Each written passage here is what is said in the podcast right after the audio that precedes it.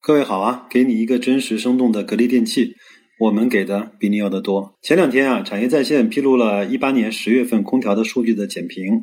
那我们也呢，也借长江家电团队做的一个呃分析吧，我们来看一看十月份的整体的市场情况。前面呢，我们讲了很多的一些方法呀，包括一些心态呀，包括一些心法方面的事情。那我想，我们做投资还是要去关注基本面，关注这个行业，关注这个整体的市场的表现怎么样。我们来看一看。一八年的十月份产销数据呢是这样，当月呢总产量是七百七十二万台，同比下滑百分之二十点四。我相信很多人听到这个数字之后会有点担心啊。实现总销量呢是七百五十万台，同比下滑百分之十三。其中内销呢是四百九十五万台，同比下滑百分之二十四。出口呢是二百五十五万台，同比增长百分之十六。总的库存是八百八十五万台，同比增长百分之六点九。那再来看一看品牌，格力呢是是整体在十月份同比下滑了百分之十，内销呢是下滑了百分之十五点五八，出口呢增长了百分之二十五。美的呢相对比较讨厌，是下滑了百分之二十四点三七。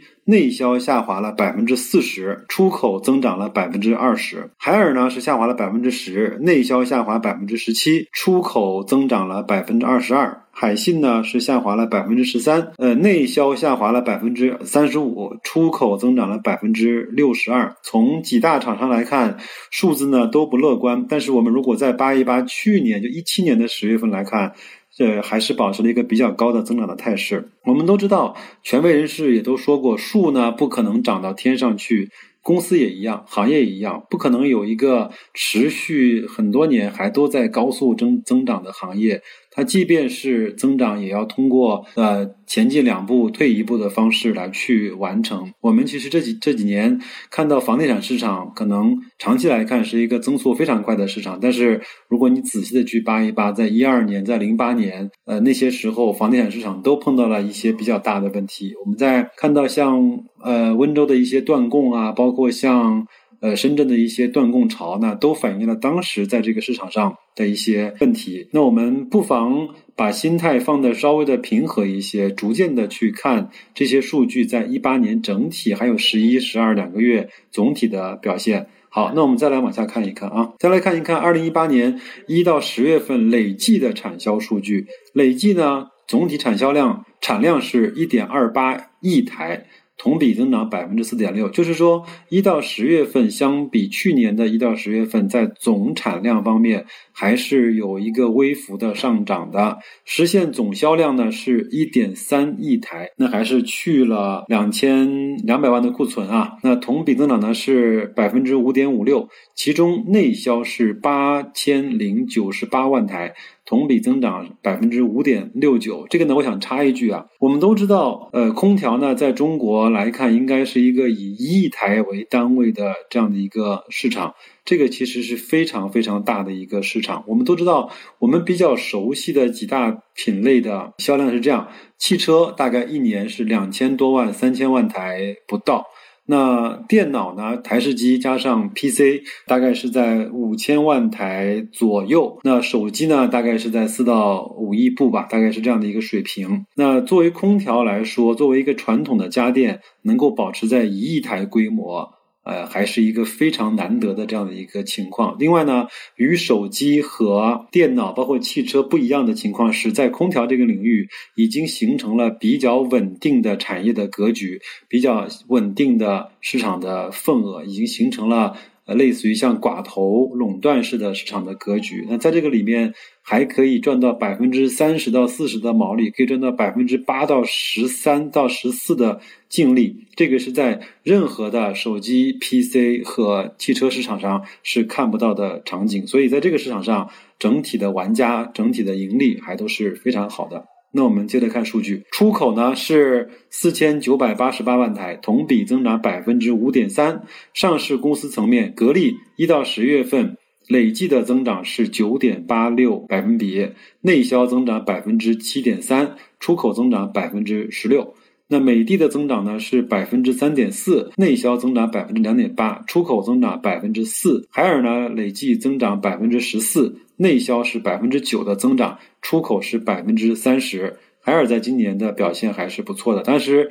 呃，当然，由于它前面的基数比较低，它的高增长也是可以理解的。海信呢是增长了百分之一点七，内销增长百分之零点六三，出口增长百分之三点五七。这就是十月份以及一八年的一到十月份整体空调市场的数据。整体来看，一八年在一七年这种强烈的高增长上，还能够保持一个微幅的。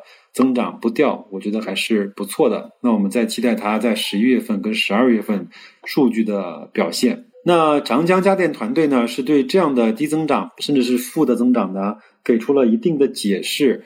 呃，他是说，呃，我们认为呢，呃，不用太过于去担忧。一方面呢，由于当月的内销走势遇冷呢，主要是由于去年的同期基数比较高，呃，造成的。包括在高温呃天气下驱动空调市场。行行业供不应求，旺季结束之后呢，整体的渠道库存处于历史的低位。在此背景下，渠道补库存的需求集中释放，从而推动了一七年同期行业内销同比大涨百分之三十。如果剔除了该因素的话，当月行业呢，也与一六年的同期基本上是持平的。它就是说，在一七年卖的比较好的情况下，行。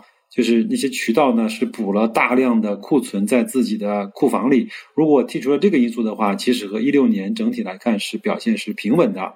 那一八年和一七年表现也是可以去呃看的。整个另一方面来看，它从另外一个格力和美的的当月的安装卡，安装卡呢就是相当于是它实际装在墙上的那个空调的数量。也均实现了小幅的提升。那如果从这两个数字来对比的话，它的下降主要是由于个渠道的补库存没有一七年那么的疯狂和那么的猛烈。其实，在整体的销售来看，呃，没有那么大的波动，还是小幅的上升的。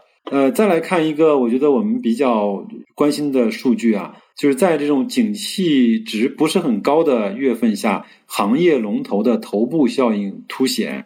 那它产业在线呢是统计了一个十月份格力的内销，虽然出现了下滑，但仍然表现优于行业整体，带动其内销份额同比大幅提升百分之五点二六，到多少了呢？到百分之五十二点四九。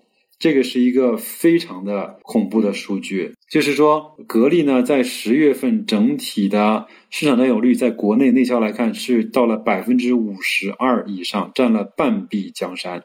那从累计数据来看，一到十月份，格力内销市场的份额则同比提升了百分之零点五，到了百分之三十七，就是将近占了中国内销市场。百分之四十的占比。他说，回溯呢历史行业淡季中各个品牌的出货表现，可以发现，格力呢等行业龙头基于较强品牌的呃这种号召力和渠道的这种调节力，可以在淡季保持比较好的销售态势，并且实现排产端相对比较平稳的。走势，所以我以前有过一个推论，就是整体如果格力、美的跟海尔稍微打一点价格战，他们三个稍微的互掐一下的话，对后面这些品牌的杀伤力是非常大的。因为我们都知道，很多行业证明了这样的一个观点，就是老大跟老二打架。老三一定是先死的，那所以跟着他们后面的奥克斯、海信、TCL 这些小天鹅，哦，就是那个这样的牌子会非常非常的痛苦。那我们也根据这样的一个判断来去关注它后面整体的表现啊。那我们再来看一下价格吧，我觉得价格是空调行业一个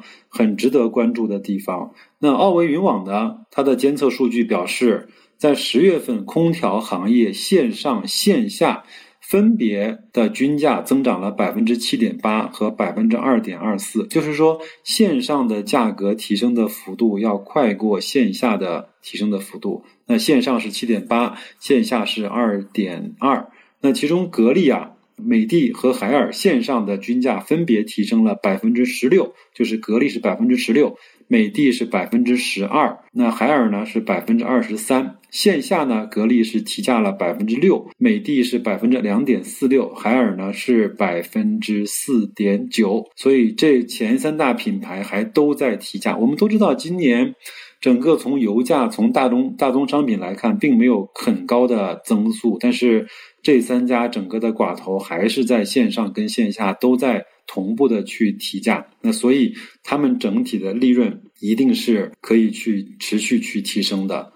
那如果这样的话，只能够把那些竞争非常激烈的那种红海的部分留给尾部的品牌。呃，行业的龙头永远是吃那个最好吃的鱼身子，可能要把那个刺比较多的鱼尾留给了呃尾部的品牌。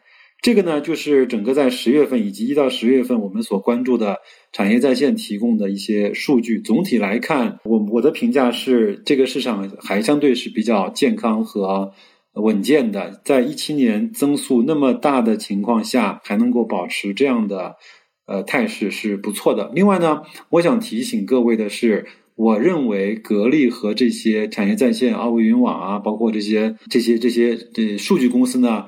嗯，其实并没有，并没有保持一个特别好的这种互动和关系。这个呢，从其实它的半年，呃，它的三季报出来的时候，其实和这些公司提供的数据相差还是非常大的。那作为我来说，我更加相信格力的年报的数据。这个虽然说它整个全年只增长百分之六啊，百分之七啊，那我们我们其实可以从它的半年报和季度报来看。还是有一个非常不错的增长。那我们也期待在今年的最后两个月，格力能够通过双十一，通过通过双十二，通过淡季的返利跟淡季的渠道补货，能够实现它今年整体两千亿的指标。呃，如果还能够保持百分之十四的净利的话，就是两百八十亿的盈利。那它有六十亿的股本，各位自己可以去算一算，大概每股的盈利是在多少，好吗？那我们就这样，祝各位投资愉快，再见。